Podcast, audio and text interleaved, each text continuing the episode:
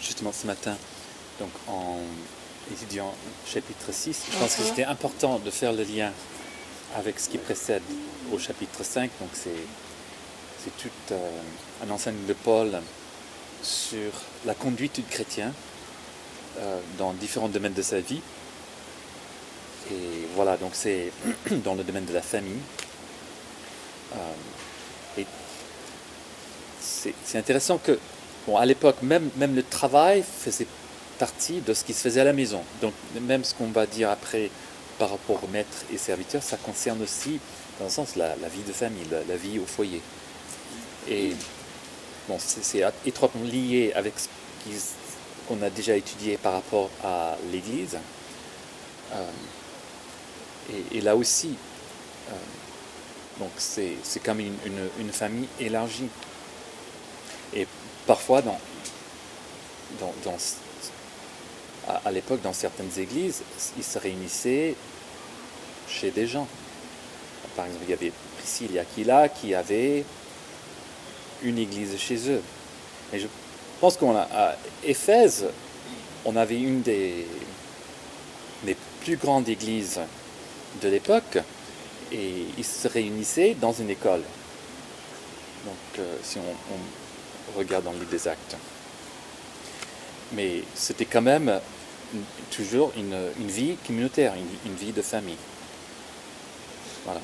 Euh, une des choses dont on parle ce matin, c'est l'irritation, qu'il ne faut pas irriter. Et justement, j'ai trouvé une, petite anecdote par rapport au fait de ne pas s'irriter. Il y avait un couple d'un certain âge qui était en voyage et ils se sont arrêtés pour manger à midi. Et donc ils sont repartis et après une demi-heure, la, femme s'est rendue compte qu'elle avait oublié ses lunettes au restaurant. Bon, donc il fallait faire demi-tour euh, pour aller les chercher. Il ne pouvait pas faire demi-tour tout de suite, euh, c'était pas possible, donc il fallait continuer le chemin un petit peu avant de faire demi-tour. Mais tout le temps, le mari n'était pas content. Il, il, grondait sa femme. Pourquoi tu as fait ça? Ta tête en l'air et plein de choses comme ça. Et donc plus qu'il a grondé, plus qu'il s'irritait lui-même. Et, vraiment, finalement, ils sont arrivés au restaurant. Et bon, la femme s'est dépêchée pour descendre de la voiture pour aller chercher ses, lunettes. Et elle s'approche de la porte du restaurant. Et le mari, il baisse le vitre. Et il lui dit Donc, tant que t'es, euh, tu vas prendre aussi ma carte bancaire et mon chapeau que j'ai laissé.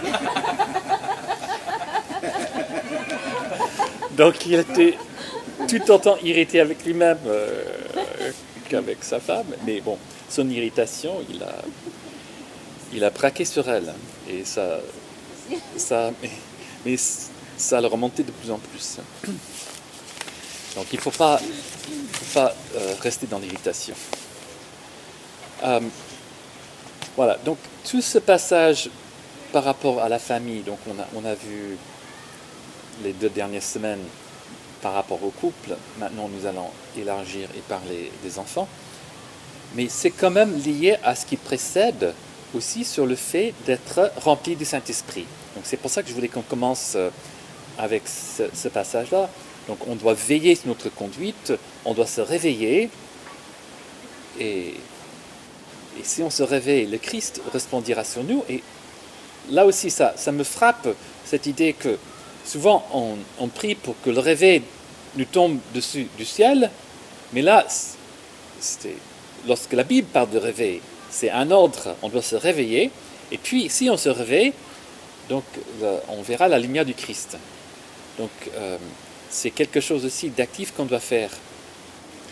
Et veiller à notre façon de, nous conduire, et une bonne façon de veiller à cela aussi, c'est de demander au Saint-Esprit de nous remplir jour après jour, et euh, des conséquences d'être rempli du Saint-Esprit, on le voit dans la suite, dans, la louange, euh, le fait de chanter, de prier, de, d'exercer les dons spirituels. Nous avons vu aussi que le fait de se soumettre les uns aux autres, ça, parle de façon indirecte au fait de donner les uns aux autres les dons qu'on a reçus du Seigneur. Et donc, le fait d'être rempli du Saint-Esprit libère ces choses, mais aussi le fait de veiller sur notre conduite, de veiller sur nos relations, de, de, nous soumettre les uns aux autres, de nous honorer les uns les autres, de, de nous aimer. Et puis ce qu'on va avoir aussi par rapport aux parents et enfants, euh, ça nous ouvre au Saint-Esprit. Si on désobéit à Dieu, on attriste le Saint-Esprit et on bloque son action en nous. Donc il, faut non, non, il ne faut pas simplement prier Seigneur, remplis-nous, et puis attendre à ce qu'on soit rempli et que le Seigneur fasse tout pour qu'on lui obéisse, mais aussi euh, il faut délibérément chercher à mettre en pratique les commandements du Seigneur, et ça nous ouvre au Saint-Esprit à son action en nous. Donc tout est lié, c'est comme un, boucle, un, cercle. Et le, nos efforts, combinés avec la grâce de Dieu, fait qu'il puisse agir en nous et son Saint-Esprit puisse nous remplir de plus en plus. Donc euh, la plénitude du Saint-Esprit a des conséquences dans nos relations avec les autres chrétiens dans l'Église, dans le couple, dans la famille, dans la maison. Et le monde du travail à l'époque était centré sur la maison. Alors au chapitre 6, donc verset 1, Enfants, obéissez à vos parents selon le Seigneur, car cela est juste. Alors ici, on a le mot obéir. ce n'est pas le même mot qu'on avait auparavant au chapitre 5. Donc soumettez-vous les uns aux autres. Donc Sandra a, déjà parlé de cela lorsqu'il a parlé de, des maris et des femmes.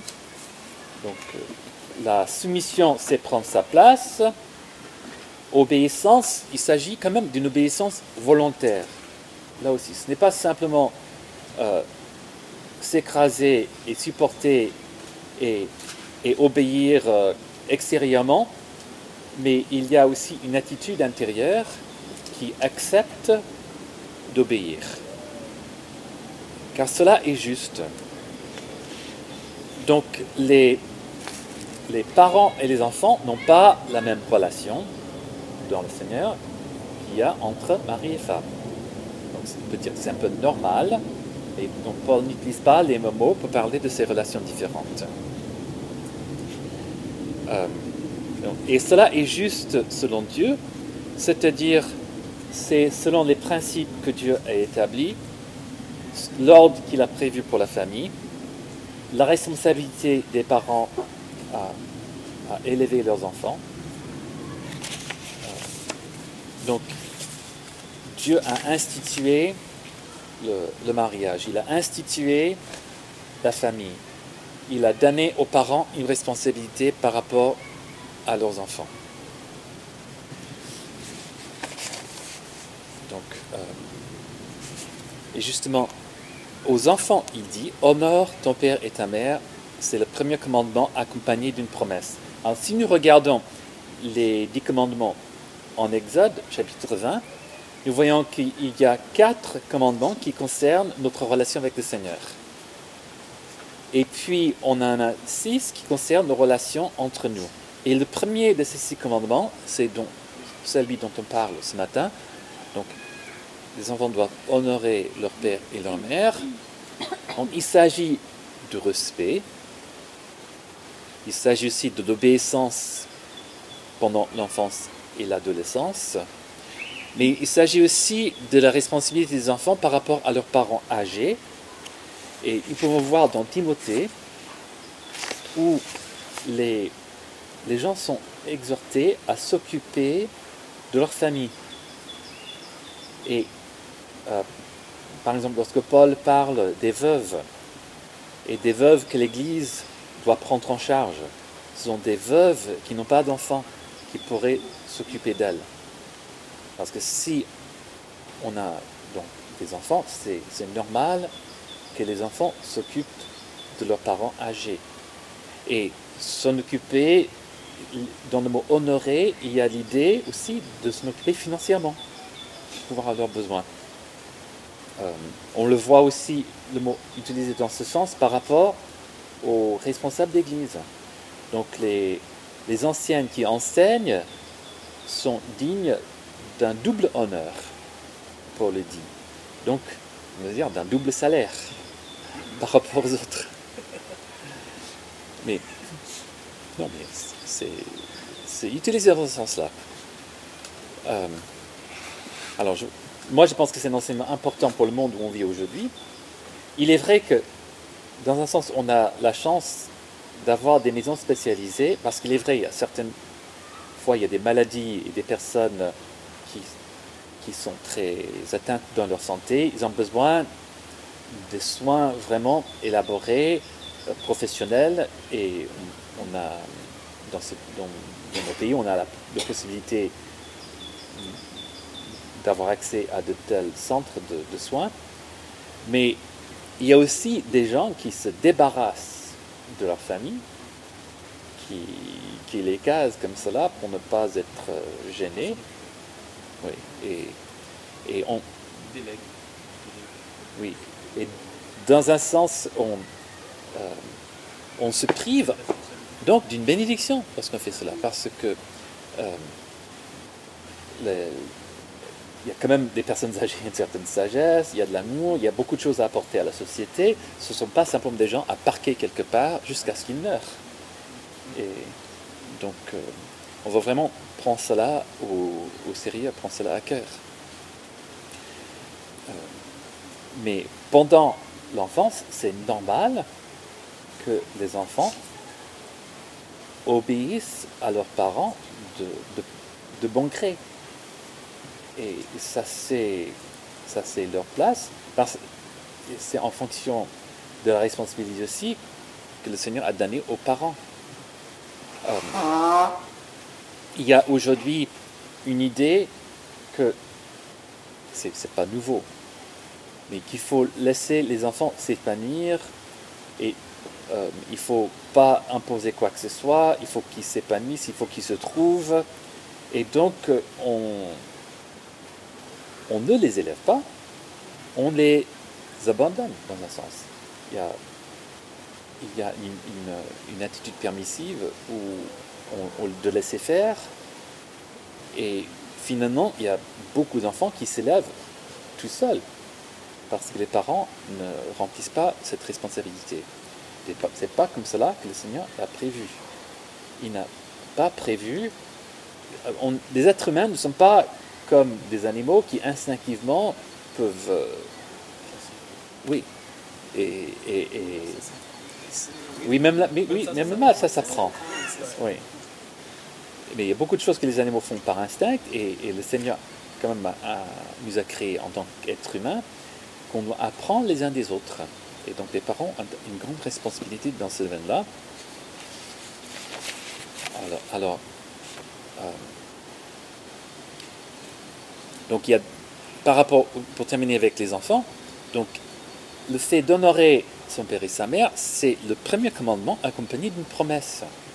Donc c'est quand même quelque chose de beau. Euh, ça, ne doit pas être quelque chose de lourd, d'écrasant, de, mais quelque chose de, léger et quelque chose qui, qui libère et qui fait du bien et une promesse accompagnée afin que tu sois heureux. Le bonheur, mais qui ne veut pas être heureux dans la vie? Donc ça donne une certaine sécurité, une sécurité certaine, et, ça libère le, bonheur, le bien-être. Et que tu vives longtemps sur la terre. Alors, ah, comment est-ce que l'obéissance aux parents peut prolonger la vie? On peut poser cette question-là. Mais on sait que nous sommes des êtres intègres, que tout est lié, le psychique et, le spirituel et le physique, tout est lié. Notre santé donc, dépend aussi en partie de nos relations les uns avec les autres. Donc si on a des relations saines, on, est en meilleure santé que si on a des relations pourries. Et, et donc, le fait d'avoir des relations saines dans la famille, c'est quelque chose qui prolonge la vie. Et lorsqu'il y a un problème, si on règle les problèmes avec, avec le pardon et, la miséricorde et la réconciliation, c'est quelque chose qui apporte aussi les guérisons physiques. Et donc, en partie, la, bénédiction de, longue vie vient de ces relations saines que le Seigneur veut que nous ayons les uns avec les autres. Alors je vais surtout insister quand même sur le rôle des parents. Parce que euh, je pense aussi que la façon dont les enfants réagissent aux parents dépend aussi de la façon dont les parents exercent leurs responsabilités par rapport à leurs enfants.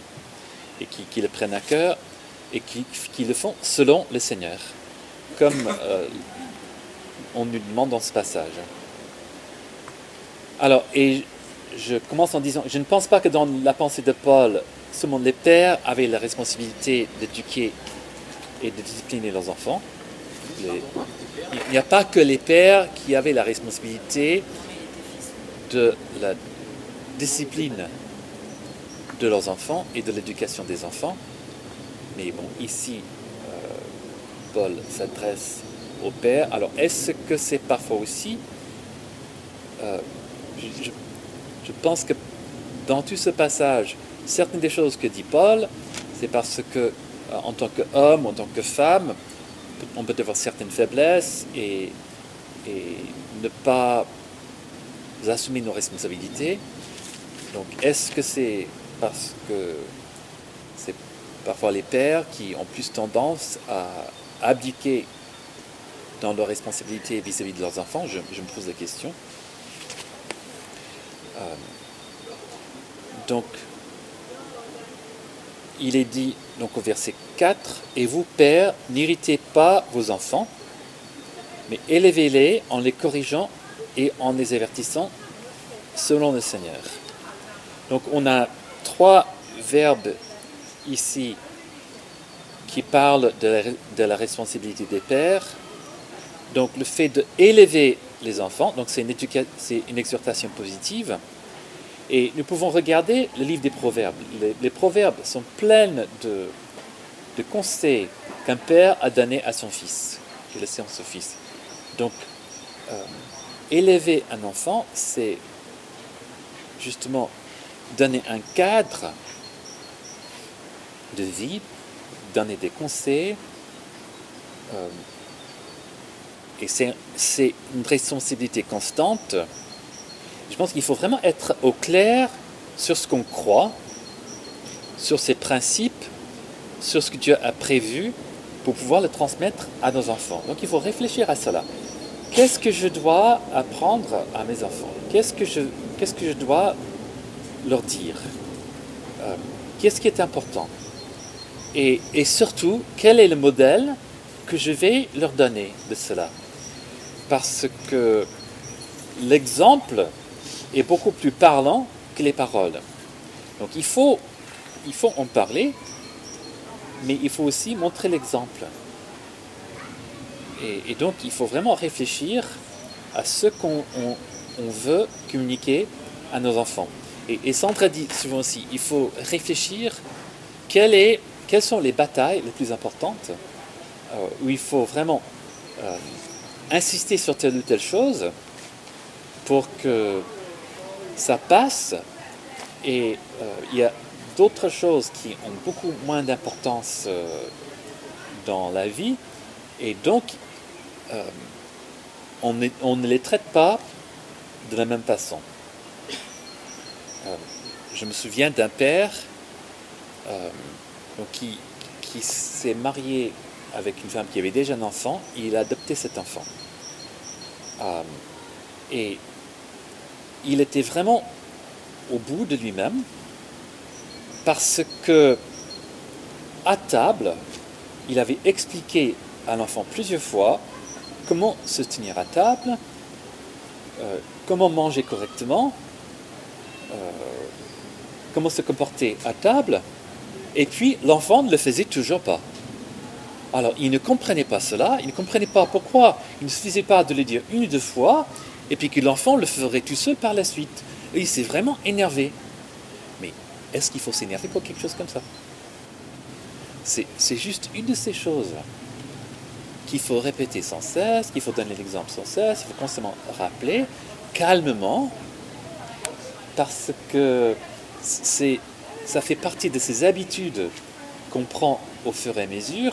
Et ce n'est même pas quelque pas une question de vie ou de mort, c'est une question d'usage social, de quelque chose de culturel. Qu'est-ce qui est bien séant dans ces cultures, qu'est-ce qui est considéré comme poli, qu'est-ce qui est considéré comme mal poli? Donc, disons, ce n'est pas naturel, c'est vraiment quelque chose de culturel. Donc, il faut insister là-dessus, mais, mais ce n'est pas une question de vie ou de mort, donc il ne faut pas s'énerver pour ça.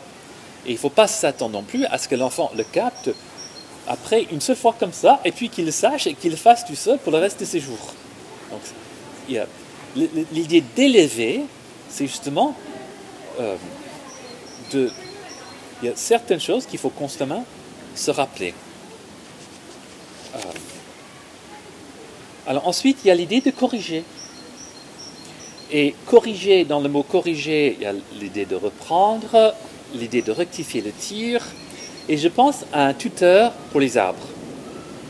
Euh, si vous n'avez jamais planté un arbre dans le jardin, vous savez bien qu'il faut mettre des tuteurs si on veut que l'arbre pousse droit.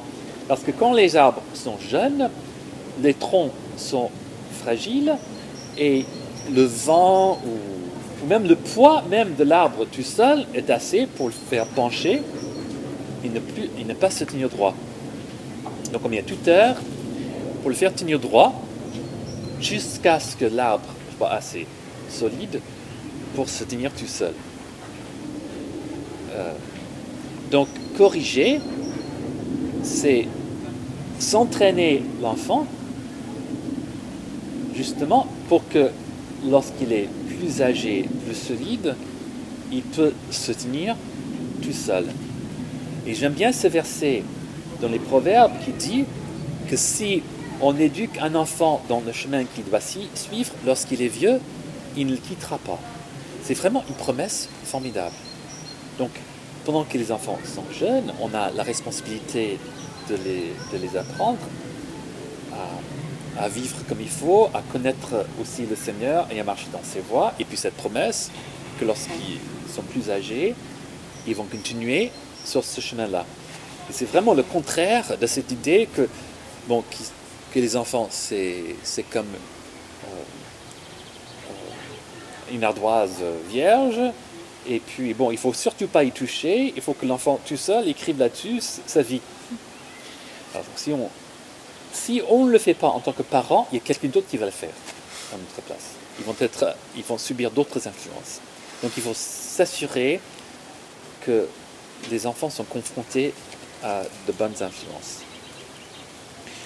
Mais euh, il y a aussi dans l'idée de corriger l'idée de, bon, de la discipline. Donc, et, la, discipline, c'est aussi, ça peut être l'idée du tuteur. Donc, euh, donc, avoir une discipline de vie. Donc, une certaine façon de vivre, de certaines habitudes où on, grandit vers ce qui est bien et on évite ce qui est mal. On apprend à, refuser la tentation et à choisir, faire des bons choix jour après jour. Ça, c'est une question de discipline. Mais aussi une question de châtiment. les parents ont la responsabilité aussi de châtier leurs enfants lorsqu'il y a une désobéissance flagrante. Alors, pour pouvoir châtier les enfants, il faut bien avant avoir appris aux enfants la différence entre le bien et le mal. Il faut avoir consciemment mis des, frontières à ne pas transgresser. Et il faut avoir bien expliqué à l'enfant quelles sont ces frontières et pourquoi elles sont là, pourquoi il ne faut pas les franchir. Et puis que l'enfant sache aussi que s'il franchisse cette, cette, barrière, il y aura une conséquence.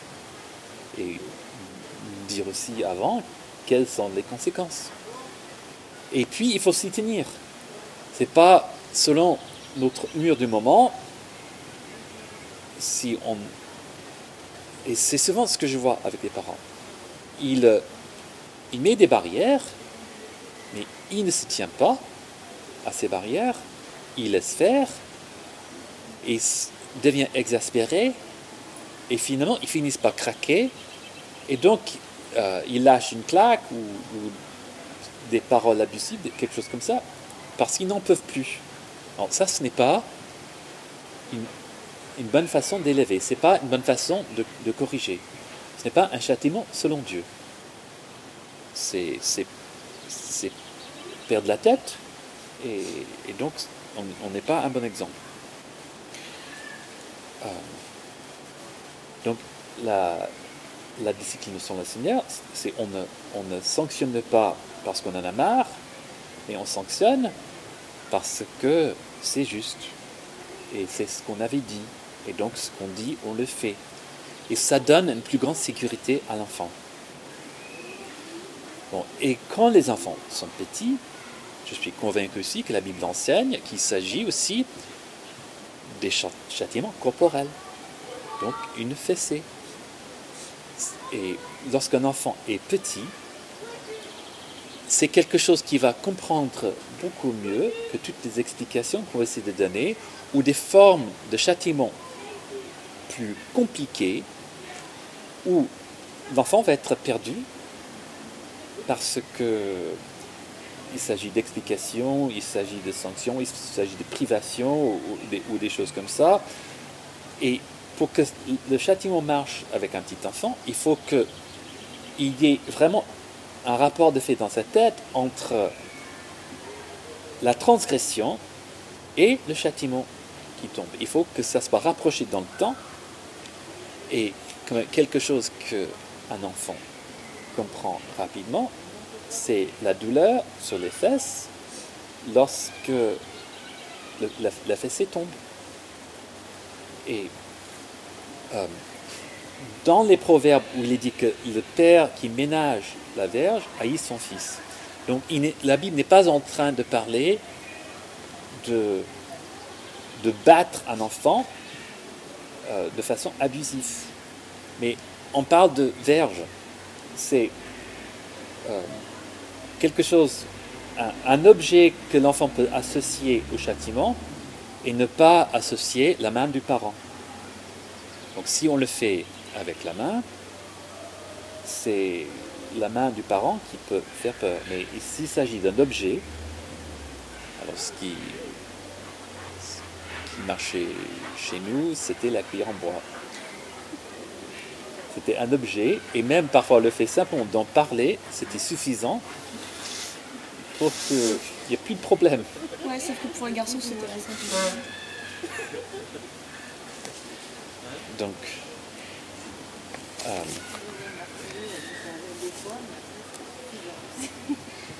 euh, et ça, c'est lorsqu'ils sont petits. Euh, mais il faut qu'il y ait une compréhension de, ce que ça veut dire. Et il faut qu'il y ait donc le rapprochement entre la transgression et le châtiment. Alors, et ne, ne pas le faire, c'est une démission. Et démission, c'est on n'accepte pas la mission que le Seigneur nous a donnée, cette responsabilité d'élever nos enfants. Euh, Paul dit aussi que les pères doivent avertir leurs enfants. Donc corriger, avertir sur le Seigneur. Donc la correction sur le Seigneur, c'est une correction où le, le châtiment est en conséquence avec la transgression et avec toutes les explications qui étaient données par avant. Et aussi, c'est bien aussi à, lorsque on doit châtier l'enfant de bien expliquer pourquoi, euh, quelle était la transgression et quelle est la sanction. Et, donc, euh, et aussi, euh, après, assurer l'enfant qu'on l'aime. Donc, c'est pas parce que on doit châtier que ça veut dire qu'on qu'on n'aime pas. Mais quelque chose avec euh, les, fessées, c'est que c'est vite terminé. Et après, on peut prendre l'enfant dans les bras et, le serrer dans les bras. Et, oui. Et l'enfant peut se sentir aimé. Et, donc, euh, quelque chose que, que lorsque Justin est petit, il, nous suppliait, Seigneur, si- s'il vous plaît, donnez-moi une fessée, ne criez pas sur. Parce que le, le fait d'être le fait d'être en colère, le fait de s'énerver, euh, euh, oui, ça irrite et ça, ça, on est de mauvaise humeur et, euh, et l'enfant subit cela pendant une période prolongée. Et, et- mais lorsqu'il y a le, le châtiment qui tombe, et après, après c'est fini. Donc ça ne le prolonge pas.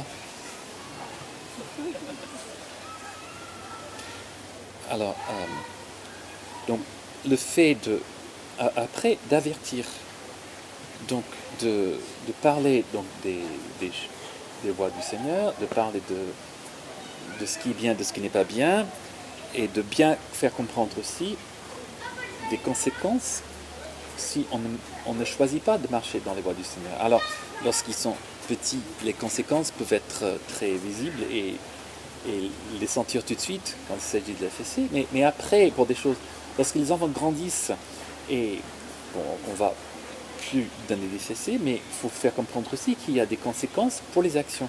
Et justement, si le Seigneur dit qu'il y a certaines choses qui sont bien et d'autres qui ne sont pas, c'est parce qu'il y a des conséquences. Et il faut bien faire comprendre quelles sont ces conséquences pour que les enfants puissent de même, après, faire les bons choix. Et donc, on a Dieu le Père comme modèle d'un bon père, et donc on doit suivre ce modèle et corriger et avertir selon le modèle de Dieu, sans s'irriter ou sans irriter les enfants, parce que ça peut faire l'effet contraire et provoquer la rébellion. Et, donc, euh, ce que l'enfant est appelé à obéir de plein gré, de sa propre volonté, mais si les parents ne font pas leur travail selon le Seigneur, plutôt que de bien élever les enfants et, et de bien les corriger et de, de leur donner une raison d'obéir, il les pousse à, la rébellion. Et comme, je dis tout à l'heure, c'est pour ça aussi il faut bien choisir ses batailles et il faut bien choisir aussi la façon de les mener. Donc, j'ai parlé avec un, ami cette semaine sur. Donc, il y a un- un adolescent et bien savoir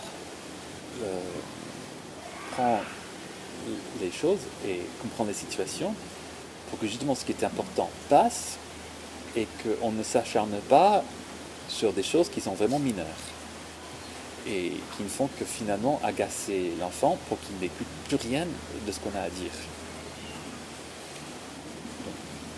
Tout cela, c'est selon le Seigneur. Alors je pense que je vais arrêter là et, la prochaine fois on va parler de- des maîtres et des serviteurs. Et je pense que, bon, c'est euh, quelque chose qui, qui est pour nous et on peut le mettre en pratique nous-mêmes. Et c'est aussi ce sont des choses qu'on on- qu'on peut transmettre à d'autres pour aider d'autres personnes à savoir comment élever leurs enfants ou à aider des enfants à comprendre pourquoi vos parents font telle ou telle chose et se soutenir mutuellement aussi dans, dans ce sens-là. Euh, Parce que ce qu'on entend autour de nous, souvent, ça va dans le sens contraire. Donc, euh, donc ce serait bien, je pense, de, de prier maintenant pour que le Saint-Esprit nous remplisse à nouveau et qui nous aide à veiller sur notre comportement et à mettre ces choses en pratique pour que nos relations reflètent ce qu'il veut dans son royaume et, toute la plénitude du royaume de Dieu, la paix, la santé, le Seigneur venu donner, la joie, oui. Et ces relations selon Dieu dans nos couples, dans nos familles, dans l'Église, qui, qui font que il y a un livre qui s'appelle Les gens les plus heureux de la terre. Et les chrétiens devraient être les gens les plus heureux de la terre. Il y a cette promesse aux enfants que s'ils mettent en pratique ce que Dieu veut, ils, vont, ils seront heureux et ils vivront longtemps. Et, et nous pouvons être les gens les plus heureux de la terre si nous mettons en pratique ce que le Seigneur nous demande, si on cherche à être rempli de son, Saint-Esprit et on cherche à marcher dans ses voies justement pour que son Saint-Esprit ait toute la liberté à faire en nous et avec nous la volonté du Seigneur.